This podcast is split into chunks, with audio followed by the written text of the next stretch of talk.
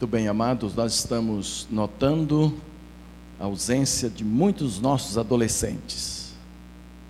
Vocês sabem, a maioria sabe aqui, né? Os adolescentes, 54 deles estão no, no Batistão, no acampamento batista da Convenção Batista do Distrito Federal, participando de um encontro de adolescentes que reuniu 300 adolescentes e a nossa turma é de 54, é a maior delegação da, de uma igreja lá no encontro. Tem alguns líderes nossos lá trabalhando com esses adolescentes e pastores estão pregando desde quinta-feira, aproveitando o feriado, está sendo uma benção muito grande.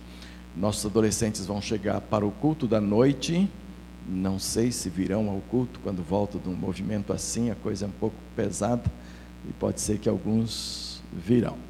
Mas o testemunho deles está sendo agendado para o outro domingo, domingo que vem, porque ele, eles vão ajeitar, inclusive, com fotos, é, ilustrando aquilo que aconteceu ali. Eu sei que Deus está abençoando grandemente. Bem no meio do, deste encontro, eu pude conversar com o Ney. O Ney é um dos líderes que está lá, juntamente com a Irilda, a esposa, e outros líderes também. E o Ney estava, aliás, o Ney é sempre animadíssimo, né? Mas ele estava assim, andando nas nuvens, né? Pastor, está uma benção muito grande o que Deus está fazendo, o senhor precisa de ver e tal, está maravilhoso. Graças a Deus por isso. É uma turma que a gente precisa de fato investir, né? Para que eles, sendo a igreja do momento, possam se projetar direitinho para a igreja do futuro também, porque eles vivem esses dois momentos abençoados. Então, graças a Deus pela vida de vocês todos aqui. E hoje nós vamos prosseguir e eu vou fechar aquela questão de Tiago, aquela sequência de estágios sobre a tentação. Mas é uma coisa curiosa. Ontem nós realizamos aqui o casamento, depois fomos para a recepção do casamento e Bianca tinha ficado em casa estudando o dia inteiro. Bianca ontem estudou, ela está finalizando o ano com vários cursos que ela está fazendo e há muito serviço para ser feito.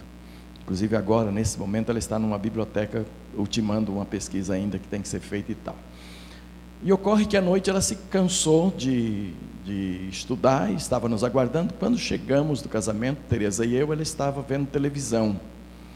E ela estava vendo um programa que a gente não tinha visto ainda. Aliás, a gente vê muito pouco televisão em casa, até por conta de que nós não temos aqueles canais especiais.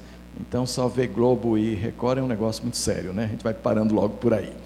Mas ela está, e SBT também. E ela estava no SBT vendo um programa, e ela estava muito envolvida no, no, no programa, como descanso da mente, mas envolvida no programa, que era um programa que se propõe ao indivíduo perder quilos, perder peso. Tem mais gente que vê. Descobri logo, viu? Tem mais gente que vê. E o sujeito ganha posições lá dentro pelo tanto de peso que se perde, pelos quilos que perde. E aquilo vai sendo ah, colocado cada semana, cada tempo eles voltam lá e tem a balança especial, aí tem o relatório do camarada todo. Você começou aqui com cento e poucos quilos, agora você está com noventa e tanto, tudo nessa base, mais ou menos por aí. E a pessoa vai sendo premiada ou não, onde ficaram três três possíveis vencedores para a etapa final, porque aí eu me interessei também, fui ver o restinho lá, como era com ela, mas ela estava indignada com a maneira de fazer, da maneira como o programa é feito, porque essa turma que vai lá perder peso é submetida à prova de fogo. Diante deles são colocadas mesas com verdadeiras guloseimas, assim que mexe com o apetite, que mexe com a vontade de comer e eles não podem comer para atingir o objetivo de perder peso. E a Bianca tem um senso de justiça muito forte, está terminando o curso de direito, e antes de fazer direito ela já tinha um senso de justiça muito forte, e ela gosta de fazer justiça, ela gosta de julgar as coisas, e ela estava indignada, Pai, não é possível uma coisa dessa. Tá bom que o interesse é perder peso e tudo, mas o que eles fazem com esse pessoal não pode fazer. Tinha que haver protesto em cima disso. Porque imagina, os camaradas já são relativamente bem pesados e ainda é, é, vão lá e são colocados diante de mesas fartas, e quando chega na casa deles também tem mesa farta que o programa leva e coloca lá. Numa tentação dessa, como resistir? Como perder peso? Tentação é assim mesmo. E às vezes é mais sutil do que isto. Às vezes é mais difícil ainda, porque não vem com essa roupagem, com essa declaração tão aberta a respeito de que você está sendo tentado. E todos nós somos de fato tentados. Hoje eu quero ler o texto na, na NVI, o mesmo texto de Tiago 1, mas com essa nova versão que diz assim: olha. Quando alguém for tentado, jamais deverá dizer: Estou sendo tentado por Deus. Pois Deus não pode ser tentado pelo mal e a ninguém tenta.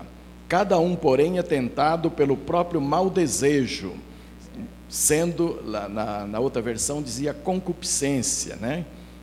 Que está dentro de nós. Cada um, porém, é tentado pelo próprio mau desejo sendo por este arrastado e seduzido. Domingo passado terminei falando sobre sedução. Então, esse desejo, tendo concebido, dá à luz o pecado, e o pecado, após ter, após se consumado, gera a morte.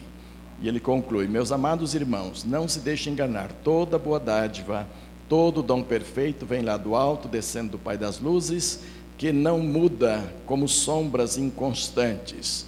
Por sua decisão, ele nos gerou pela palavra da verdade, a fim de sermos como que os primeiros frutos de tudo que ele criou. Então vejam vocês que nesta versão também, aquela concupiscência, que é cobiça, que aparece na outra versão, traz aqui como mau desejo. A expressão mau desejo é tudo aquilo que dentro de nós vai de encontro com aquilo que o Senhor tem ensinado, vai contra o que Deus tem ensinado. Portanto, aquilo que, ah, aquilo